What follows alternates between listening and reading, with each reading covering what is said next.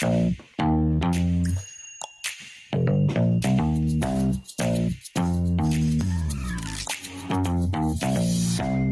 auf. Der Podcast. Herzlich willkommen zurück bei uns und bei einem weiteren Expertentalk. Bei uns heißt es heute Abend nicht The Bone sets the tone, sondern The Tissue is the issue. Und dafür haben wir uns den lieben David eingeladen. Herzlich willkommen. Vielen Dank für die Einladung. Grüß dich, Matze. Hi David, wir haben gerade schon 20 Minuten aufgenommen und irgendwo ist in der Aufnahme was schiefgelaufen. Deshalb ähm, haben, sind wir froh, dass er sagt, wir fangen jetzt nochmal kurz an. Jetzt ist vielleicht der Anfang dann ein bisschen, wir fassen es einfach ein bisschen kürzer. Genau. Also David Wiss ist heute unser Gast, Kurischüler, macht ganz viel jetzt mittlerweile Überweisungschirurgie, das heißt viel zweizeitig, Knochenaufbau, entsprechend natürlich auch die Deckung dieser Defekte sehr aufwendig. Und deshalb ist er heute unser Experte, um über Vestibulumplastik und periimplantäre Gewebe zu reden, ähm, weil das dann natürlich im nächsten Schritt auch immer die Aufgabe ist, das wieder zu rekonstruieren. Habe ich da jetzt ein paar Details schon äh, richtig erwähnt? Willst du noch was sagen, David? Das war perfekt, das war perfekt. Ich habe dir fast nichts hinzuzusetzen. fast. Aber wir haben noch ein bisschen Zeit. wir haben noch ein bisschen Zeit. Und äh, wir sind äh, schon draufgekommen, dass wir eine Handvoll äh, ja, Techniken im Prinzip brauchen, von denen du gerade dabei warst, uns einen deiner Lieblingstechniken näher zu beschreiben, und zwar den apikalen Verschiebelappen. Richtig. Mm, Im Endeffekt ist es ganz einfach. Äh, immer wenn augmentiert wird, ähm, muss das Ganze wieder gedeckt werden. Wir verlieren sehr viel keratinisierte Schleimhaut. Das Vestibulum wird verstrichen. Das kennen schon chirurgische Anfänger bei der Deckung einer Mund-Antrum-Verbindung, wie das dann aussieht danach, wenn es ausgeheilt ist, ist alles schön zu, alles dicht, aber die Backe ist am Gaumen angenäht.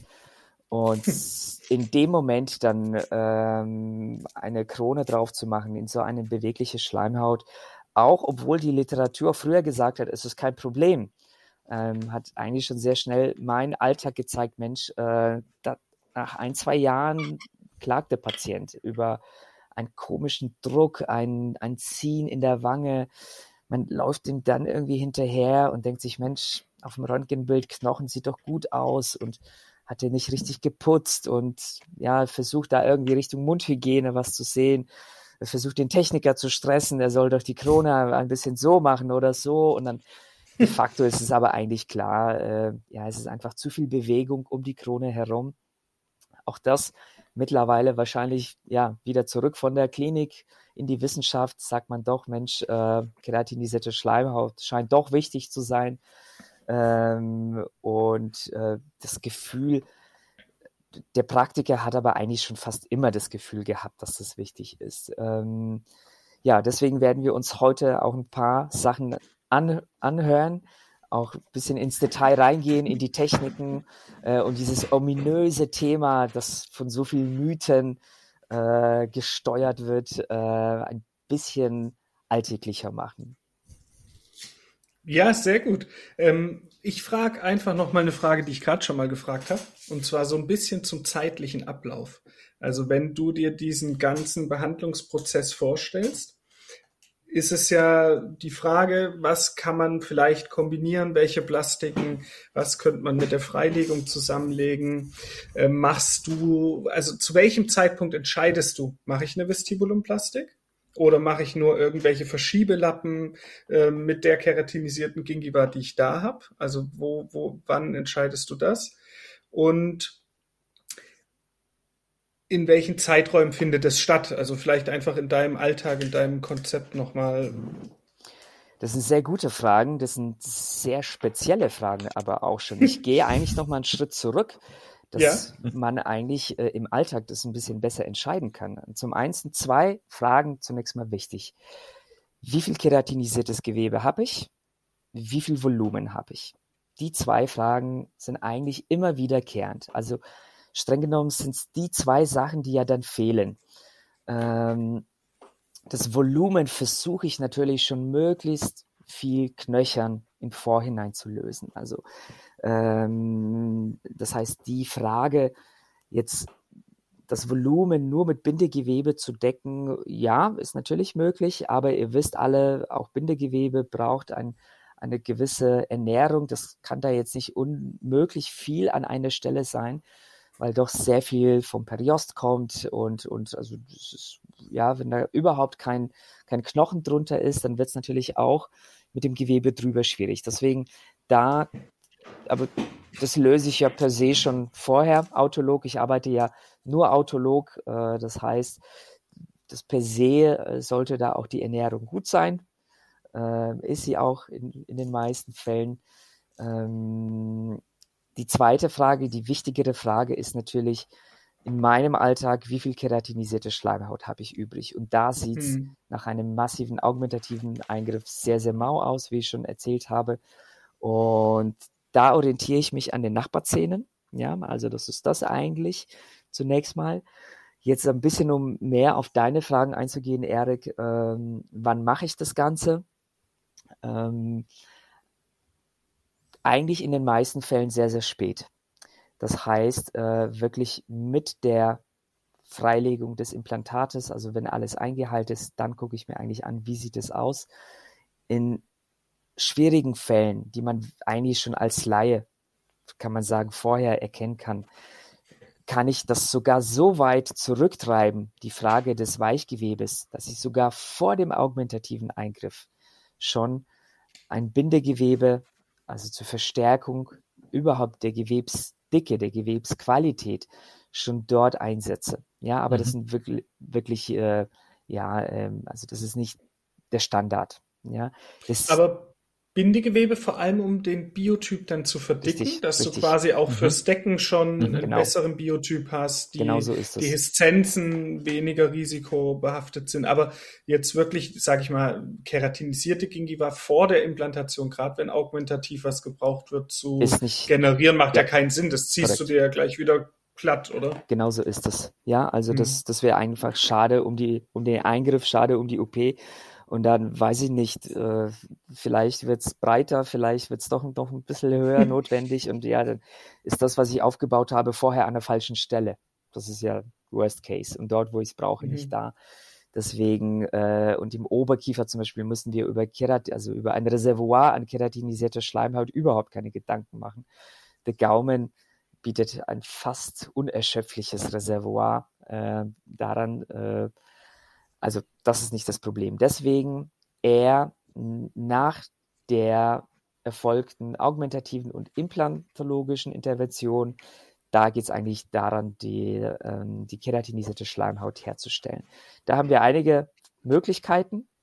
Ähm, wir haben die ganzen freien Schleimhauttransplantate, oder mhm. noch eine Stufe zurück. Wir haben auch die ganzen, die uns die Industrie zur Verfügung stellt. Mhm. Ja, das wollte ich dich ja, nachher auch fragen. Aber was, er, du, was du da ihr, schon mal so ausprobiert ihr merkt meine eins, Tendenz, ja. Ihr merkt meine Tendenz, die geht natürlich sehr ins Autologe. ja. Also alles, ja. was da, was körpereigen ist, alles, was biologisch ist, fasziniert mich einfach wahnsinnig, funktioniert auch gut, ist leicht dem Patienten erklärbar ist auch leicht von der Aufklärung. Also ich muss dann nicht über Rind, Schwein, äh, mhm. Kuh oder sonstiges aufklären oder, oder andere Menschen, die mal auf dem Planeten rumgelaufen sind und doch auf einmal etwas gespendet haben oder auch Menschen, die äh, in einer Operation Teile ihres Knochens verloren haben und selber noch leben, aber schon den Knochen gespendet haben. Ja, die Diskussion gibt es bei mir nicht, ja, mhm. sondern das ist alles autolog, biologisch, fertig, Punkt. Mhm. Und das, obwohl viele Gegner oder Kritiker dieser Techniken sagen, ja, aber boah, so Entnahme und dies und Genau, zusätzliche Entnahmestelle ist so. immer der Klassiker. Ja. Ich, ich, weiß nicht, das ist irgendwie kein Thema bei mir. Ja, man spricht drüber und sagt ihm, ja, ich muss es ja von irgendwo herholen. Das fragen meistens die Patienten sogar selber, wenn man sagt, ich bringe dort Gewebe hin, dann fragen mhm. die meisten schon, ja, aber wo nehmen sie das denn her? Ja. Und solange es aus dem Mund ist, für den Mund, sind die meisten mhm. d'accord. Mhm. Ja, wenn ich jetzt anfangen würde, so, ja, Schädeldecke und Hüfte und dies und das und irgendwie, dann würden wahrscheinlich doch die meisten abspringen. Aber aus dem Mund für den Mund, das ist für die meisten logisch. Ähm, deswegen, das Thema können wir gerne noch mal ein bisschen eingehen. Jetzt lasse ich so ein bisschen links mhm. bei und bleibe wirklich beim, beim Autologen. Mhm. mhm. Ähm, wir waren, glaube ich, beim apikalen Verschiebelappen immer noch, ne? Genau. Ich glaube, wenn, ich glaub, wenn, wenn du magst, kannst du einmal alle Möglichkeiten aufzählen. aufzählen da waren ja? wir gerade. Also, dann, du, also einmal industrielle Sachen. Und dann das Autologe beim Autologen, genau. BGT. Das äh, freie Schleimhauttransplantat. Das freie Schleimhauttransplantat ist im Endeffekt ein, äh, ein Transplantat für keratinisiertes, Schle äh, keratinisiertes Zahnfleisch. Mhm. Äh, dann haben wir eine Etage drunter anatomisch, das Bindegewebe. Und da Mhm. gibt es ja auch das Bindegewebe, das Bindegewebstransplantat. Das ist schon Mhm. die erste Sache, die so ein bisschen ominös ist, so was nimmt man eigentlich? Ja, was braucht man? Das ist im Endeffekt, muss man sich die Frage stellen, ja, was will ich denn mit dem Gewebe? Also will ich Mhm. nur die Bewegung der Wange wegbekommen und das Volumen an sich ist gut, dann brauche ich nur das FSD. Ja? Mhm. Fehlt mir dort äh, Volumen und die Bewegung ist da, weil das Vestibulum zu weit verstrichen, dann brauche ich beides. Ja? Mhm. Dann muss ich ja beide Gewebe dorthin Mhm, bringen. Ja, das mhm. einfachste, das allereinfachste ist natürlich, das Volumen ist gut, alles ist an Ort und Stelle, nur die Schleimhaut, die, die bewegliche Schleimhaut oder die mukogingivale Grenze ist anatomisch verstrichen. Ja, Mhm. und das ist ja in meinen Fällen eben mit dem Aufbau, mit dem autologen Knochenaufbau ist es ja so, dass ja eben genau das verstrichen ist, das Vestibulum, wie nach einer Mund-Antrum-Verbindung und das muss ich wieder rekonstruieren.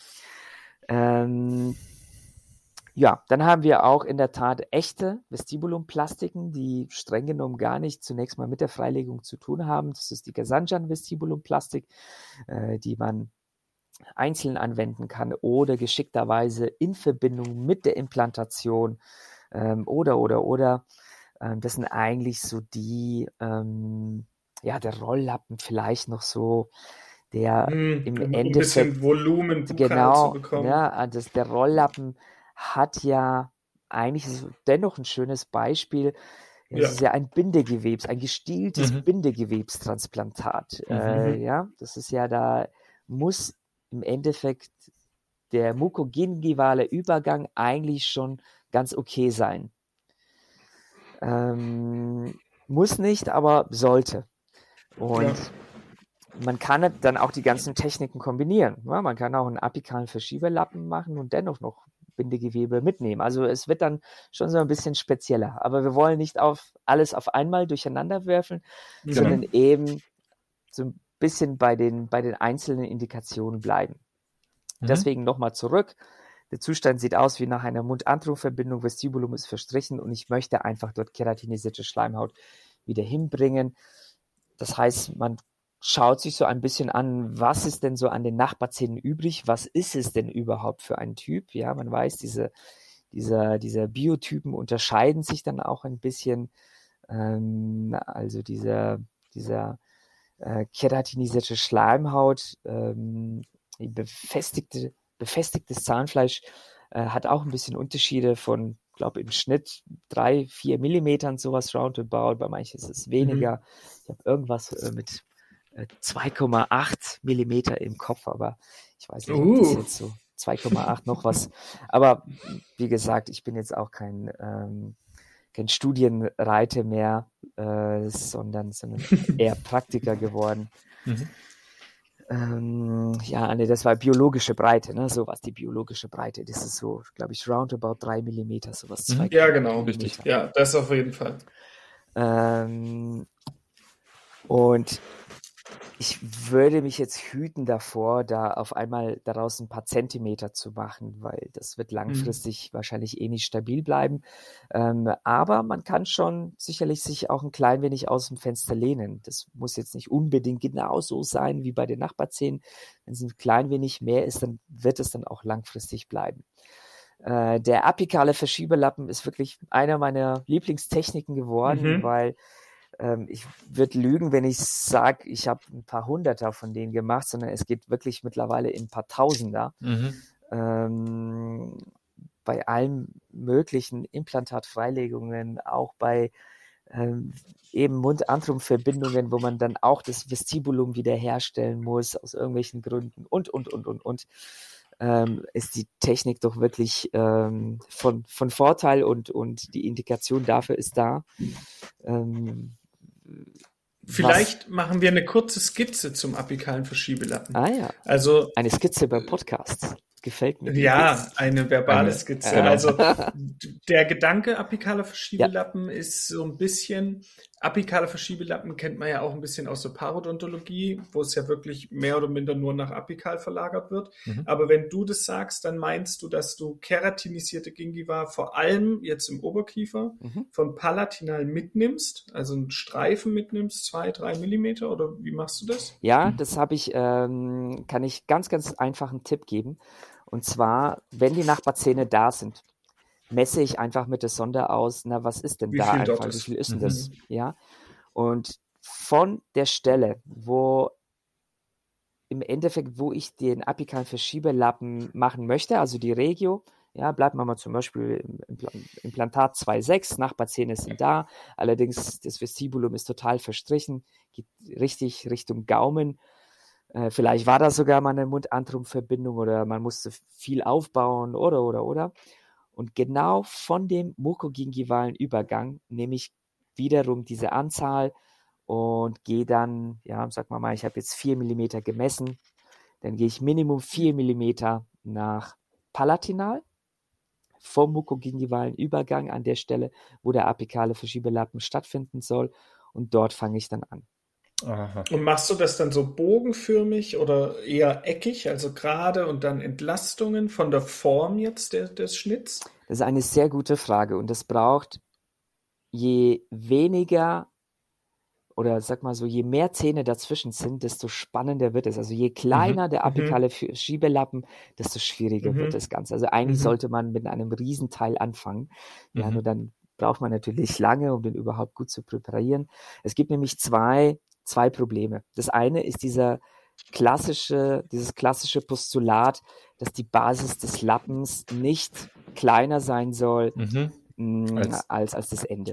Als die, ja. hm. Ja, das heißt, schneiden und ja, also wenn wir das schon mal im Hinterkopf behalten, aber was haben wir denn eigentlich am Gaumen? Wir haben am Gaumen den kleineren Radius, am Gaumeninneren wie Bukal. Ja, das ist wie das Radinnere, also bei einer Kurve, das innere Rad und das äußere Rad. Das hat unterschiedliche Radien.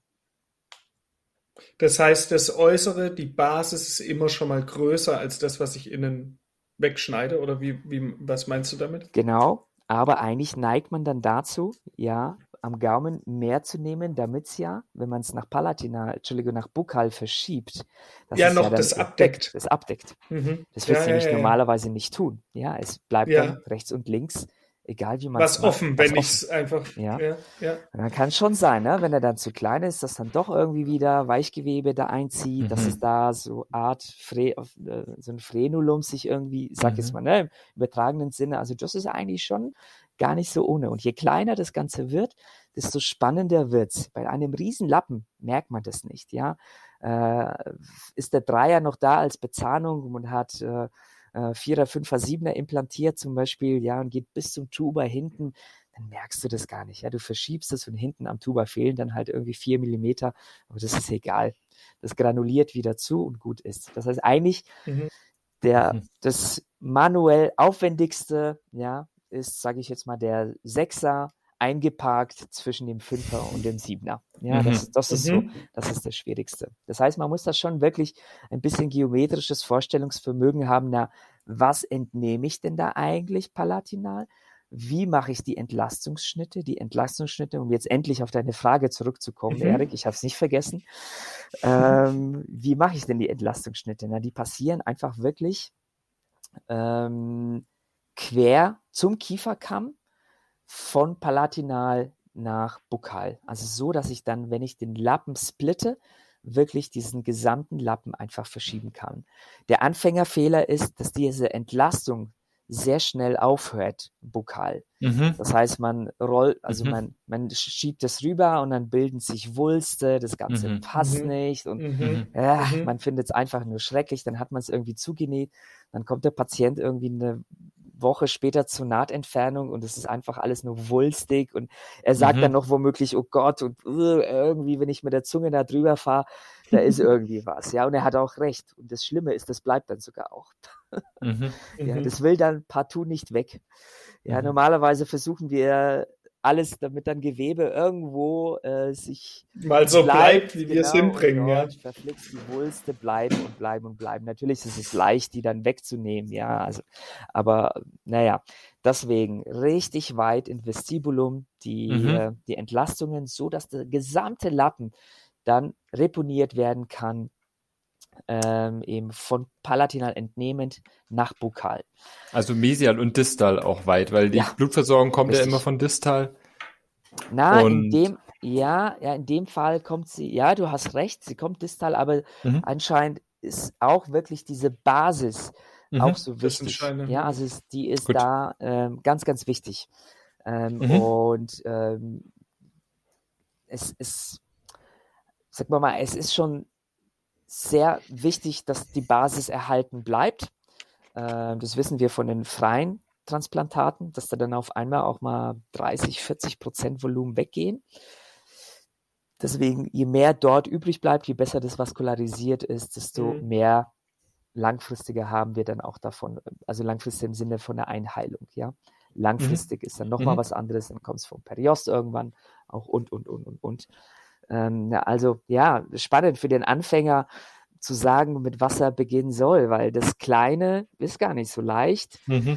und das Große, das braucht dann auch Dauert. Zeit. Ne? Da, mhm. Wenn man dann vielleicht sich am Anfang nicht traut und man nimmt ein mikrochirurgisches Skalpell und dann ist man dann an so einem apikalen Verschiebelappen eineinhalb Stunden dran, dann hat man irgendwie keine Lust drauf. Hm, aber wie bei einem was, zügigen. Was nimmst du denn für ja, Skalpelle? Also ähm, wenn du jetzt so am Gaumen präparierst. Äh, also eigentlich ist die 15er Klinge, also ganz klassisch, um es mal zu beantworten, ganz, ganz klassisch. 15C Klinge mit einem geraden Nadelhalter. Äh, Entschuldige, mit einem geraden Skalpellhalter. Ähm, ich habe am Anfang auch ähm, gebogene genommen und dies und das und jenes und mikrochirurgisch und Einwegskalpelle, die man dann biegen kann und, und, und. Ja, es, es ist gut und es ist nicht schlecht, sowas zu benutzen. Ähm, aber de facto in meinem Alltag brauche ich es einfach nicht mehr. Das ist eher eine ganz spannende Kurve, die ich auch gemacht habe. Also von einem absoluten Technikliebhaber und alles, mhm. was da mhm. da ist, das brauche ich und das, ne, und Piezo und, und Laser und, und dies und das noch und, und im Endeffekt standen dann die Sachen rum. Den Laser habe ich dann irgendwann gecheckt, dass ich den nach zwei Jahren, also der musste dann jährlich zur quasi zur Inspektion zum TÜV, habe ich dann nach zwei mhm. Jahren festgestellt, verflixt, der stand jetzt äh, nach der letzten Untersuchung eineinhalb Jahre in der Ecke und ich habe ihn kein einziges Mal gebraucht. Mhm. Ja, für was nehme ich den denn überhaupt? Was brauche ich denn überhaupt? Brauche ich gar mhm. nicht. Und mhm. mh, ja, also da kann ich auch wirklich, stell mir nochmal die Frage mit dem Laser nachher nochmal, weil das ist auch eine mhm. ganz, ganz gute, spannende Frage und ich verteufel den nicht, aber de facto nutzen ich auch gar nicht, aber Jetzt gehe ich nochmal auf deine Frage kurz zurück. Was für Instrumente nehme ich denn eigentlich mhm. dafür?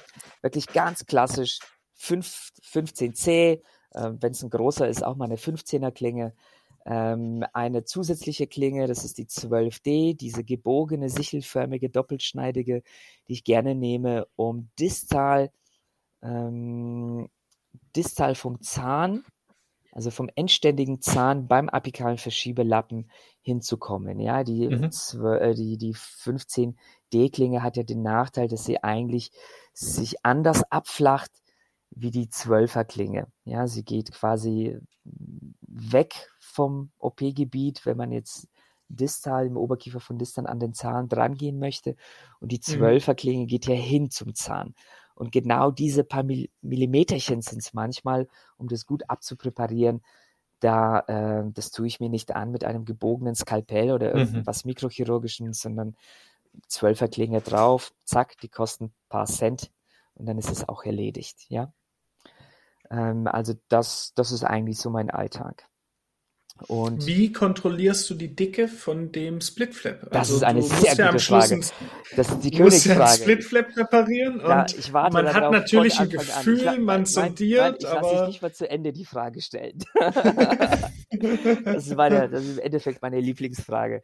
Und das es gibt ja. einen Kardinalfehler, den man macht am Anfang. Und zwar, man versucht so schnell es geht, den, äh, das, was man schon frei präpariert hat, aufzu, also aufzumachen, aufzuklappen, um endlich Mhm, drunter mhm, zu gucken. Was mhm. ist da drunter? Wo Ja. bin ich? Ja. Kardinalfehler. Ja, niemals zu machen. Das ist, das ist sehr, sehr spannend, weil du siehst dann nicht, was der Lappen oben drüber macht. Und das Mhm. ist, ähm, das ist nicht das Wichtigste, aber das ist super wichtig. Wenn du den oben zerschnitten hast, ja, dann hast du im Endeffekt fast wieder ein, einen nicht gestielten Lappen, ein, ein freies Transplantat, was dann auch noch zerlöchert ist wie ein Schweizer Käse.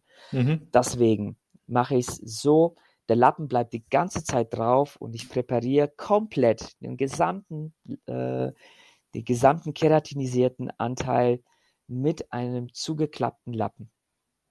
Mhm. Das heißt so ein bisschen blind unterminierend so. Genau. So Das ist alles, unter einer Decke. Das ist alles andere als blind, weil wenn du nämlich mit einem guten Licht auf die Schleimhaut dann oben drüber drauf schaust, was die macht, dann siehst du sehr wohl, wenn es dünn wird, dann schimmert schon die Klinge durch.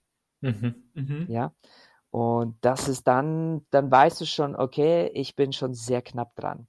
Mhm. Wenn die Klinge Mhm. durchschimmert, ja, dann bist du so irgendwo schon unter einem Millimeter 0,3 oder wahrscheinlich, so, genau, ja. ja. Also deutlich unter einem Millimeter. Und da solltest du eigentlich dir schon mal über die, über die Dicke äh, Gedanken machen. Und das ist in der Tat nicht ohne. Das braucht wirklich eine Lernkurve. Da will ich kein Mhm. Hehl draus machen. Äh, der erste, da ist man noch sehr aufmerksam. Da kompensiert man irgendwelche Sachen einfach mit der Zeit. Und das geht schon irgendwie. So der zehnte ist eigentlich, dann wird auf einmal schon langsam was. Dann kommt so ein bisschen das, ja, Mensch, zack, mache ich mal, ne? Und dann erleidet man aber doch auf einmal Mhm. Schiffbruch. Mhm. Und ja, dann der hundertste, der zweihundertste, dann wird es auf einmal wirklich angenehm und es ist eine ganz, ganz tolle Technik. Und in vielen meiner, meiner Kurse auch äh, sagen die Kollegen, boah, Mensch, sieht immer alles so easy aus bei dir, verflixt. Mhm. Apikale Verschiebelappen, äh, Mhm.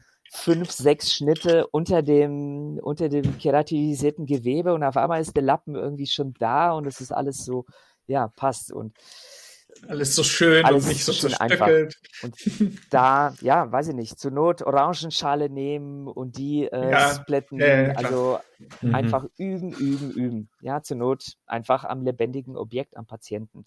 Aber ganz, ganz wichtig, nicht den Lappen aufklappen, weil Mhm. man dann Okay. happy ist über die ersten zwei Millimeter, die man schon abpräpariert hat, sondern einfach weiter Skalpell komplett drunter lassen und dann abpräparieren. Das ist eigentlich das, das einzig Richtige. Weil das ist wahrscheinlich dann auch, ich mache den Anfängerfehler, ich mache mir extra irgendwo diese Ecke, die Mhm. Entlastungsecke, Mhm. dass ich die dann Mhm. schnell hochheben kann, Ja. ne? dass Mhm. ich unter die Ecke drunter Mhm. komme, um dann was zum Anfassen Mhm. zu haben und Mhm. dann so Mhm. Abzupräparieren. Ja. Genau, und Ja. dann also wird das ist man genau aber, das, was du meinst. dann oder? wird man Ja. gleich un, unregelmäßig, dann Genau. perforiert man vielleicht auch Richtig. mal und dann wird man einstellt zu dick, zu dünn. Okay, Ja, gut, dann, habe ich auch gemacht, den Fehler. dann, dann ist natürlich auch, wie gesagt, der, die Vaskularisierung des, Mhm. des Lappens schlechter und, und, und, und, und. Ich achte immer extrem drauf. Also da habe ich, versuche ich mir immer sehr viele Gedanken zu machen. Wo kommt das Blut her? Mhm. Na, was, was passiert eigentlich mit den Gefäßen, wenn ich dies oder das mache? Ähm, natürlich ist dann auch die Schiene ja schulbuchmäßig und dann doch ein bisschen das, was man mit dem eigenen Auge dann feststellt, ja. Mhm. Ähm, und äh, aber um mal zurückzuknüpfen an, an das, was wir angefangen haben, die Basis ist schon wichtig beim Lappen. Also das Gestielte, die Basis, diese ganzen alten chirurgischen Postulate, da ist schon was dran. Ne? Also die Hm. Jahrzehnte äh, Beobachtung unserer Vorgänger, vor Vorgänger teilweise, die lügt nicht. Mhm. Mhm. Mhm. Orientierst du dich dann, wenn du eine Tendenz hast von der Tiefe her? Mhm. Hast du dann im Gedanken lieber mal ein bisschen Periost mit weggemacht und freiliegenden Knochen an der Entnahmeregion? Will man natürlich nicht, aber das ist ja, wenn ich das jetzt präpariere, habe ich ja genau diese Tendenz. Will ich jetzt lieber auf gar keinen Fall freiliegenden Knochen oder lieber oben den Lappen zu dünn? Also was wäre wär deine, wenn du einen Kompromiss eingehst oder beim Schneiden dir denkst, ah, eher nach Mm. unten oder nach oben? Gute Frage. Gute Frage. Äh, weil es ist beides doof. Ne? Mhm. Zunächst mal. Es ist beides doof. Sowohl die Lappen äh, quasi nach äh, ja, Richtung keratinisierte Schleimhaut zu dünn zu machen, als auch den Knochen zu denudieren.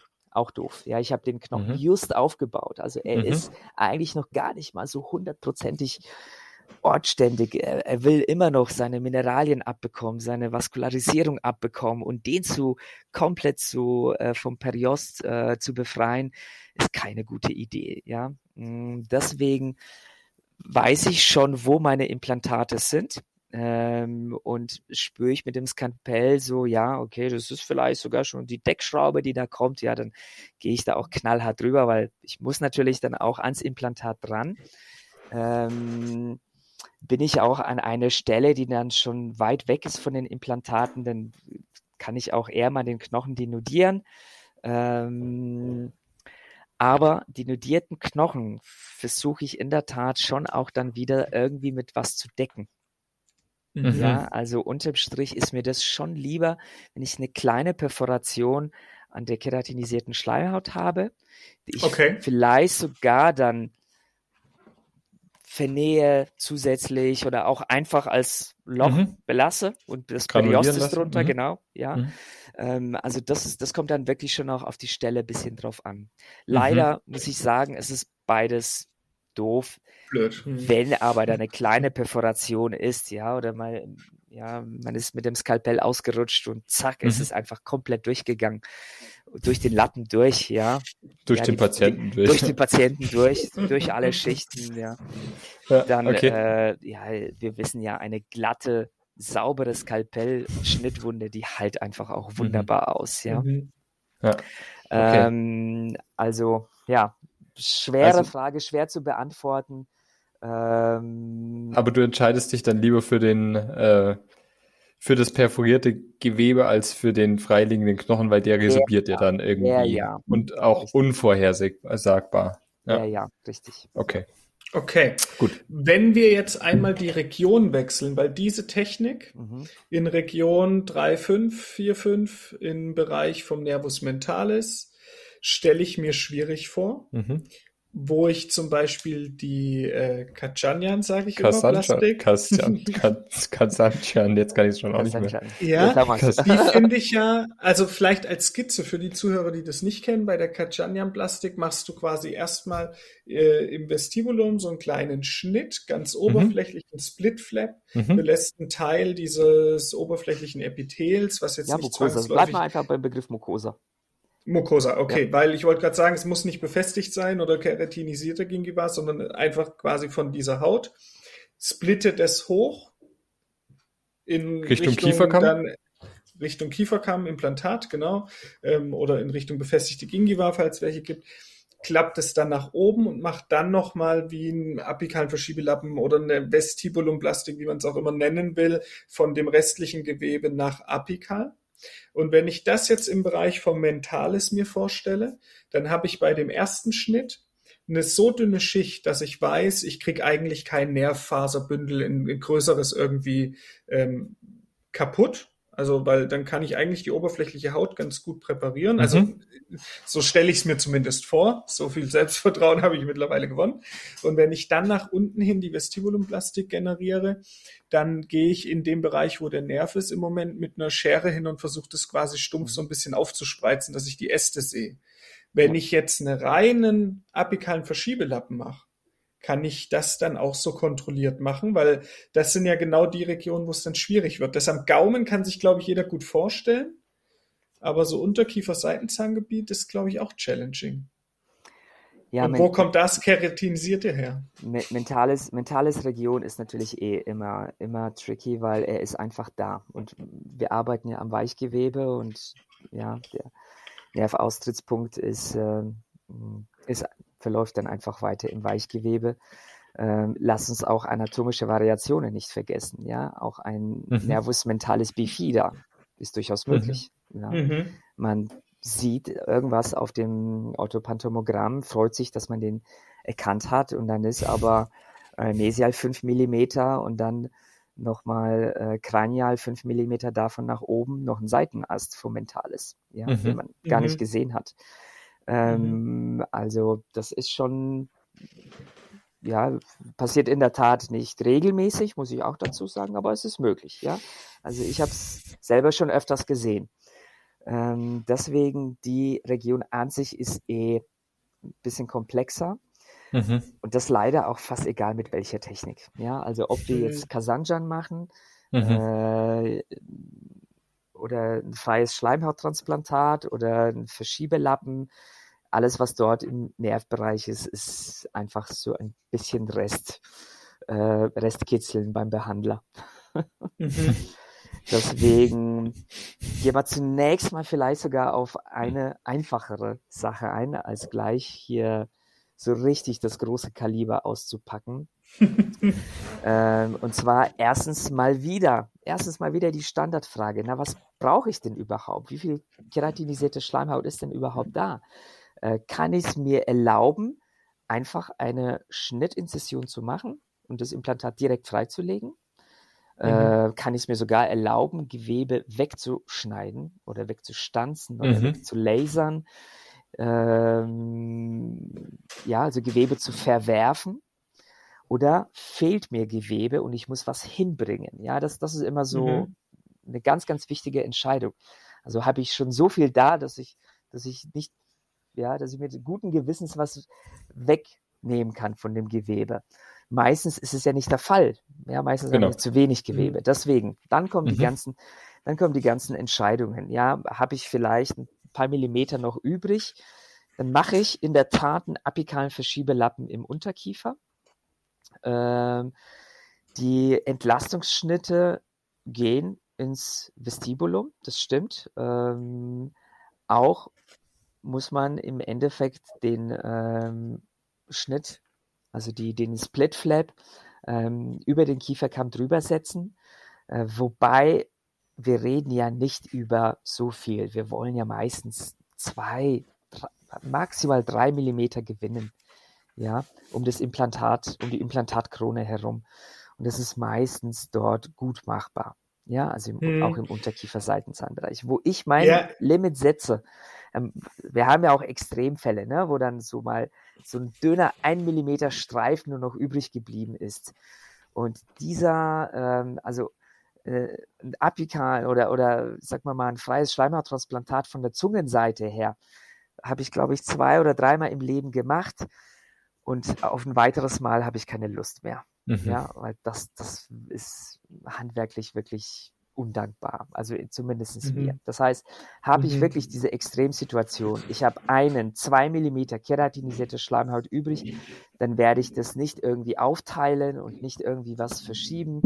Das habe ich früher versucht, so Mensch, ach, in der Theorie Mhm. so ein Millimeter dort und wenn ich das verschiebe, Mhm. dann habe ich einen Millimeter Barriere und das zwischendrin Mhm. granuliert mir Das doch granuliert eh, genau. frei, ja, genau. Ja, Und dann Nee, am Ende habe ich gar gar keinen. Millimeter mehr, weil es irgendwie wegschmilzt. Genau so war's. Ja, also deswegen, Mhm. es muss, es müssen schon wirklich drei Millimeter übrig sein.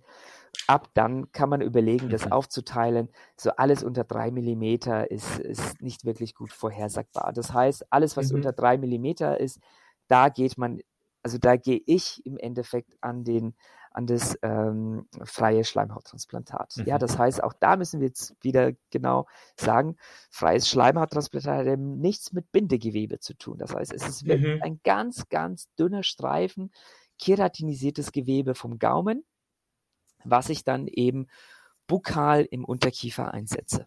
Ja, Mhm. In Kombination mit einem apikalen Verschiebelappen, oder? Ne, Im Apikal. ja, also ja, jein. Mhm. Also, weil es, ich verschiebe ja eigentlich dann nur die Mucosa. Die Präparation wäre den Okay, Schnitt dann genau. quasi genau Okay. im Übergang zwischen Ke äh, Mucosa und keratinisiertem Gewebe zu machen, das nach apikal zu verlagern, dort mit dem, also auch zu splitten, nach apikal zu verlagern, mit dem Periost zu vernähen und dann das freie Schleimhauttransplantat davon quasi Richtung Kieferkamm zu auf den befestigen. Periost wieder zu befestigen. Auf den Periost zu befestigen. Und dazwischen, Genauso ist es, Matze. wie Genauso viel ist es, Spalt ja. lässt du dazwischen? Äh, Spalt, Entschuldige, zwischen wo? Zwischen dem FST und dann deinem Dem verschobenen Lappen, Genau. wo du es vernäht hast. Also ich hatte mal, im, das war glaube ich noch Parochirurgie, der Ratajczak aus Ja. dem Studium. Da hieß es immer ein bis zwei Millimeter soll man dazwischen freilassen. weil das sonst das wieder halt- hochkriecht.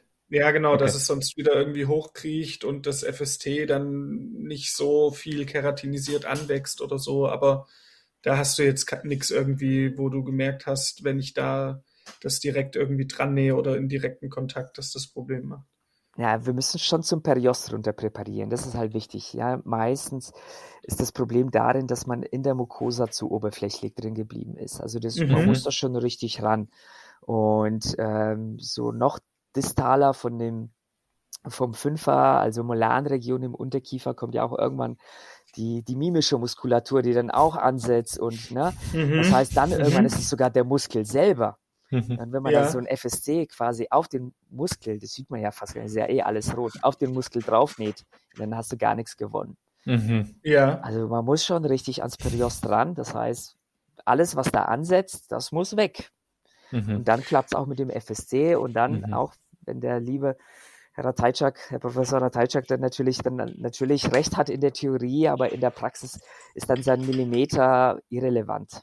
Mhm weil okay. das Ganze ist eh so ein bisschen Pi mal Daumen-Konstrukt. Ja, also das, äh, da wird sicherlich von einem FSD was weggehen. Ja, da wird sicherlich irgendwo wieder was drankommen. Das heißt, man muss das schon einfach einen, einen, einen genügenden Streifen FSD hinbringen und dann bleiben dann auch zwei, drei Millimeter davon übrig und die sind auch völlig ausreichend langfristig für eine äh, suffiziente Prothetik. Machst du im Unterkiefer irgendwelche provisorischen Maßnahmen? Also jetzt auch zum Beispiel Unterkiefer-Frontzahnbereich habe ich da vor allem im Kopf. Habe ich jetzt letztens erst eine größere Plastik gemacht ähm, und habe dann die Prothese mit so einem Kehrrand aufgebaut. Werde das jetzt wahrscheinlich bald auch überführen. Ähm, da kein FST mitgemacht, sondern ich hatte wieder die äh, von mir gern genannte Kachanyan-Plastik gemacht. Und ähm, dann unten eben viel frei granulieren lassen. Man muss dazu sagen, dass ich natürlich nicht diese Schalentechnik und das ganze autologe Augmentieren vertikal gut kann. Das heißt, ich gehe oft in solchen atrophierten Kiefern einfach in den ortständigen Knochen, wie in dem Fall auch super atrophiert. Ich mache interforaminär vier Implantate und jetzt muss ich irgendwie, da ist gar nichts mehr, ne? kein Kiefer, nichts zu sehen und jetzt versuche ich da irgendwie um meine vier Implantate, die ich in den atrophierten Kiefer reingekriegt habe, was hinzukriegen, was die Kronen abdichtet. Ne?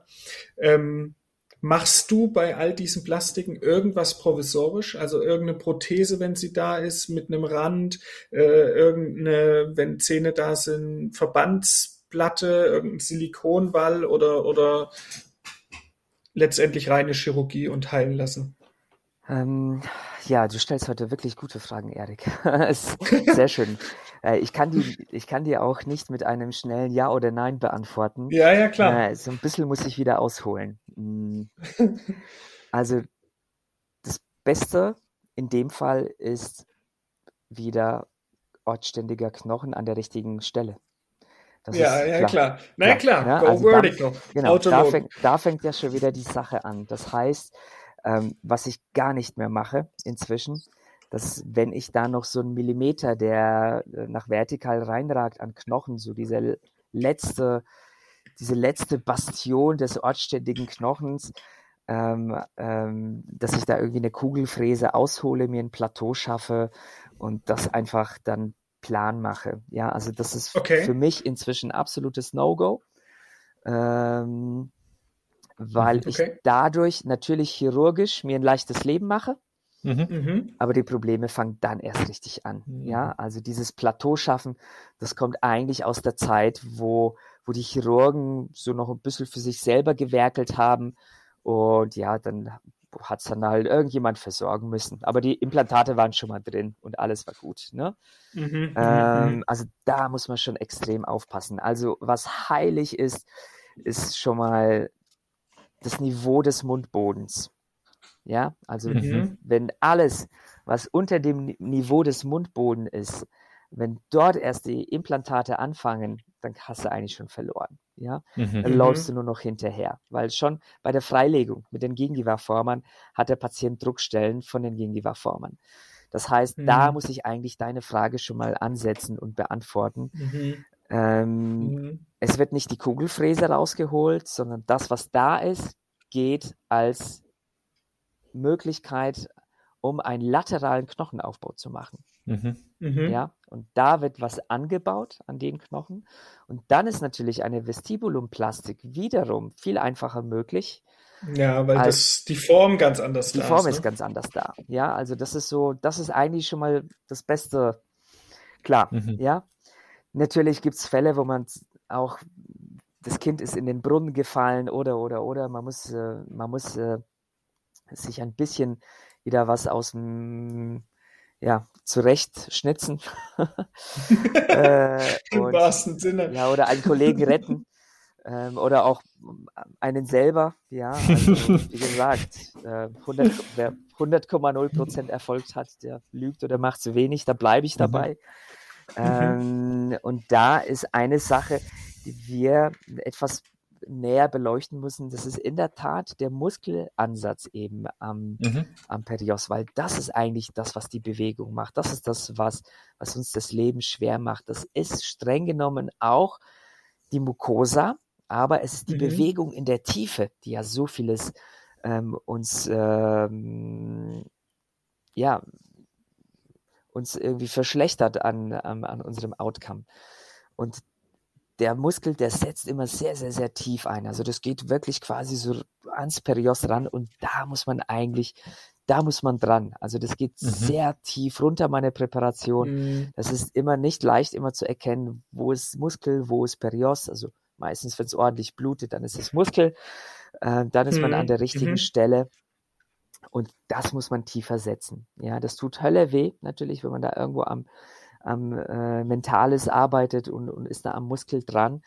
Und da ähm, habe ich auch in der Tat früher versucht, einfach ohne Schleimhauttransplantat das abzusetzen, die Bewegung wegzubekommen, Mhm. Mhm. die Mucosa quasi und also den abgesetzten Muskel, die Mucosa ans Perios an eine neuen Stelle zu nähen und dann mit einer, ähm, Proth- also mit der Prothese dann die zu verlängern und die Stelle einfach Mhm. abzudrücken. Die Genau so habe ich's jetzt wegzubekommen.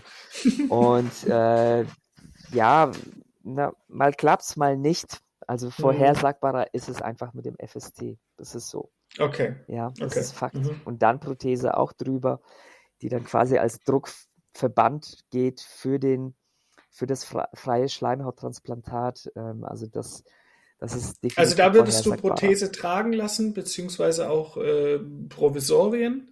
Würdest du die irgendwie weich unterfüttern Ja, oder einfach, Genau. einfach ja, tragen natür lassen? Natürlich ist wieder die Bewegung der Prothese ein Desaster, streng genommen dafür. Mhm. Aber äh, gar nichts tragen geht ja dann meistens auch Mhm. nicht wirklich. Also dann ist das einfach das Aber Kleine. wenn Karenz möglich wäre für den Patient, würdest du es ja, dann unter, eher... und, ja, eher empfehlen. Ja, Unterkiefer ist natürlich machbar, aber wie gesagt, auch bei Karenz wird er irgendwelche Nahrungssachen dort hinbringen und Mhm. er, er wird kauen Mhm. müssen. Ja, also so ganz verhindern lässt sich es nicht. Also Okay. Okay. Das heißt, um nochmal so ein bisschen auf den Anfang zurückzukommen, du hast als Techniken den apikalen Verschiebelappen, die Kasanchan-Plastik beziehungsweise es FST in Verbindung mit einer Vestibulumplastik. Ja. Und vielleicht noch ein, ein Rolllappen sozusagen in deinem Genau, Repertoire. und vergessen wir noch natürlich nicht das Bindegewebe an sich. Auch das Genau, kann ja manchmal ist, ja. notwendig sein. Dann haben wir eigentlich eh, ja, wir haben nicht so viele. Ist, äh, ja. Die Zahnmedizin ist ja immer sehr leicht. Ja. De facto ist ja die gesamte Zahnmedizin auf zwei Grundkrankheiten aufgebaut: der Karies und der Parodontitis. Ja. Auch bei anatomisch haben wir da relativ überschaubare Sachen. Wir haben ähm, die keratinisierte Schleimhaut, Mucosa und das Bindegewebe, ja, also das ist so relativ überschaubar. Und Okay. irgendwas davon ist ja entweder zu viel da oder zu wenig da. So leicht, Meistens so, ist, ist zu wenig da. ja, so banal ist das Ganze. Und, und ist Ja. zu viel davon da, na, dann kann ich Laser und sonstiges auspacken. Ja. Und ist Ja. zu wenig davon da, dann kann ich nicht was wegstanzen, weglasern, sondern muss eigentlich was hinbringen. Ja, Okay. und das geht in meinen, nach meiner Meinung nach nicht mit dem Laser, sondern das geht eben mit äh, klassischen chirurgischen Verfahren. Okay. Ähm, ich sehe schon, wir brauchen dich mal nochmal in einer separaten äh, Spezialistenfolge zum FST und BGT, aber dafür müssen wir erstmal welche machen oder muss ich erstmal welche machen. ähm, ich habe jetzt noch eine Frage an die beiden Chirurgen zum Thema Nervus Mentalis, weil das was ist, was mich als mhm. ähm, ja, ja, jetzt nur nicht, nicht mehr ganz unerfahrenen, aber noch als sehr vorsichtigen Operateur immer wieder beschäftigt. Also es ist klar, wenn ich irgendwie unten implantiere, den freizulegen, das ist mittlerweile ähm, kein, keine Kunst mehr, das macht man vorsichtig und da passiert auch in der Regel nicht. Mit dem Mokoberi-Ostlappen darstellen, Mit Moko wahrscheinlich, Ja, ne? genau, richtig. Ja, ja, ja. Also den, wenn ich jetzt aber eine reine Weichgewebschirurgie mache, dann frage ich mich immer noch, der teilt sich ja auf. Der verläuft ja in sozusagen in einem Periostmantel, wenn ich den in einem Volllappen frei präpariere. Wie sieht es aus? Wie erkenne ich den? Erkenne ich den überhaupt, wenn ich äh, einen Splitflap präpariere? Wisst ihr, was ich meine? Ja. ja. Also ja, es ist, es ist natürlich schon so, dass man äh, zunächst mal die individuelle Topografie auch sich mhm. zu Rate nimmt. Also ja, unsere bildgebenden Verfahren in der Zahnmedizin sind mit, mittlerweile wirklich ganz, ganz hervorragend. Mhm. Ähm, das ist das Erste, auch eben nach solchen Sachen wie wie viele Nervausgänge im Knochen mhm. gibt es denn überhaupt? Auch das, wie gesagt, mal im Hinterkopf behalten ähm, dass man äh, da nicht auf die Nase fällt.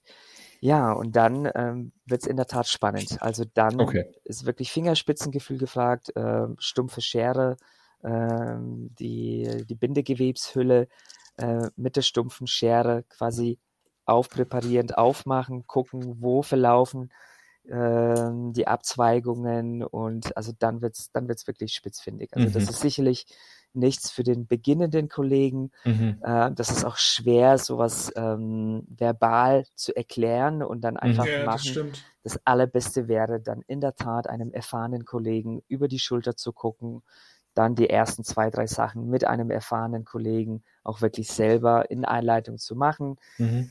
Im Zuge einer, einer Hospitation, einer Supervision und, und erst dann auch wirklich erst dann auch anfangen, die eigenen Kilometer zu machen. Also okay. das ist, das ist ein, das ist ein spitzfindiger Bereich, weil mhm. wir wissen ja alle, die Konsequenzen sind natürlich ähm, doch ja. langfristig, oftmals langfristig, ja, ja wenn da was passiert. Also ich bin da auch gerade in der Lernkurve, weil mhm. du hattest mich ja auch mitgefragt. Ähm, ich muss sagen, dass ich durch Kastenresektionen und gerade so Kiefernekrosen-OPs was David wahrscheinlich dann im Rahmen von großen Augmentationen auch öfter mal hat, ähm, die Periostschlitzung des Lappens mhm. in dem Bereich. Mhm dass die gerade für mich dieser erste mhm. Lernschritt mhm. ist. Also im reinen Weichgewebe den Nerv darstellen und Vestibulumplastik, muss ich eben sagen, habe ich auch noch viel Respekt vor mhm. oder Verschiebelappen oder Splitflaps. Aber wenn du quasi einen Lappen hast, den du dann mobilisiert bekommen musst, mhm. bei mir eben hauptsächlich irgendwelche Kastenresektionen oder sowas, und wenn man eben groß augmentiert, muss es ja auch spannungsfrei zugehen und mhm. dann musst du dir ja auch Bewegung herholen. Dann gehst du ja aber aus diesem Bereich auf den Nerv zu, wo du ihn im mhm. Austritt schon siehst.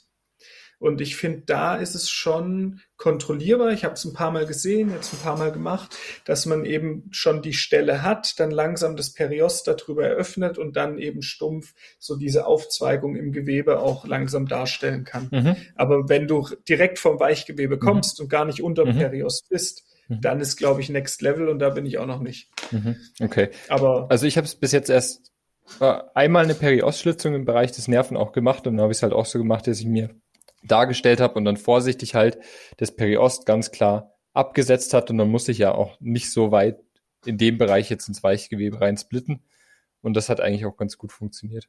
Ja. Vielleicht ein kleiner Tipp für die ähm, Kollegen, die die ähm, nicht ganz so viel Erfahrung haben und die einfach auch jetzt aus irgendeinem Grund in dem Bereich gerade sind und eine Periostschlitzung machen müssen.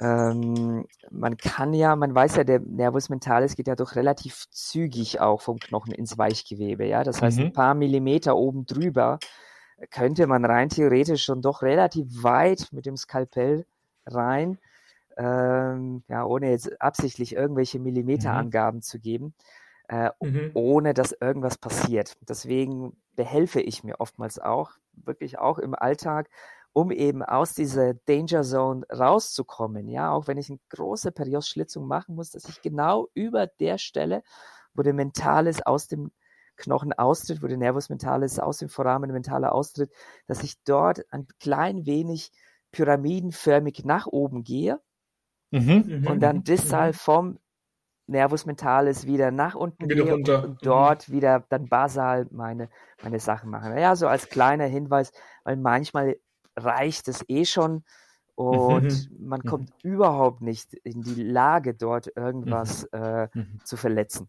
Ja, Also du Ja. umschneidest ihn quasi dann auch. Du lässt schneide ihn im. Endeffekt ein klein wenig. Ja, Ja, okay. also natürlich, das ist hundertprozentig richtig, so wie das Erik auch beschrieben hat. Und es ist auch manchmal notwendig und manchmal muss man einfach Mhm. alles rauskitzeln, was geht, um was decken zu können.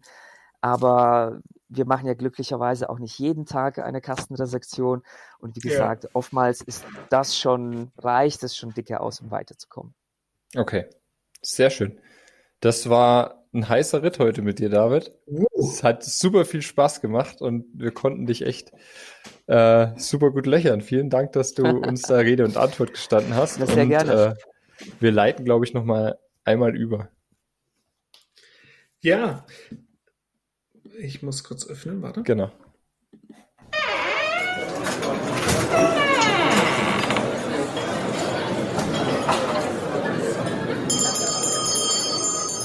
Feierabend, letzte Runde.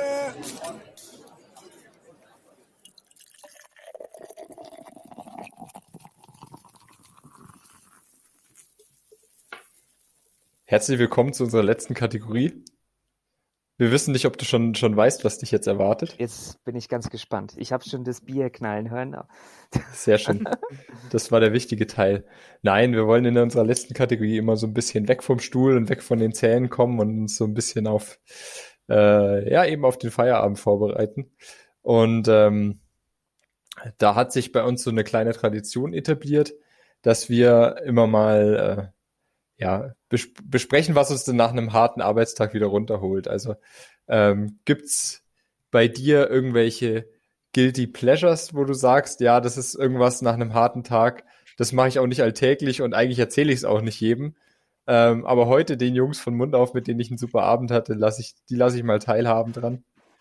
Also Ähm, zunächst, zunächst mal bin ich ein Riesenfan von, von guter Work-Life-Balance. Äh, Das, das ist vielleicht schon abgedroschen, der, der Begriff, aber das ist wirklich, das kann ich jedem nur ans Herz legen. Also man muss einfach abschalten, man muss einfach auch was völlig anderes machen. Ähm, mittlerweile sind es bei mir auch ganz banale Sachen wie ein bisschen im Garten was machen oder äh, bin gerade etwas bei Wohnungumbau und da einfach mal dem Elektriker zuzugucken und da ein bisschen was mitzumachen. Ähm, ansonsten auch ein äh, großer Freund von äh, natürlich von, von Sport, von Bewegung. Mhm. Ähm, in Wien kann man ja wunderbar im Wiener Wald Mountainbiken und sonstiges. Also das ist Mhm. natürlich auch eine tolle Sache.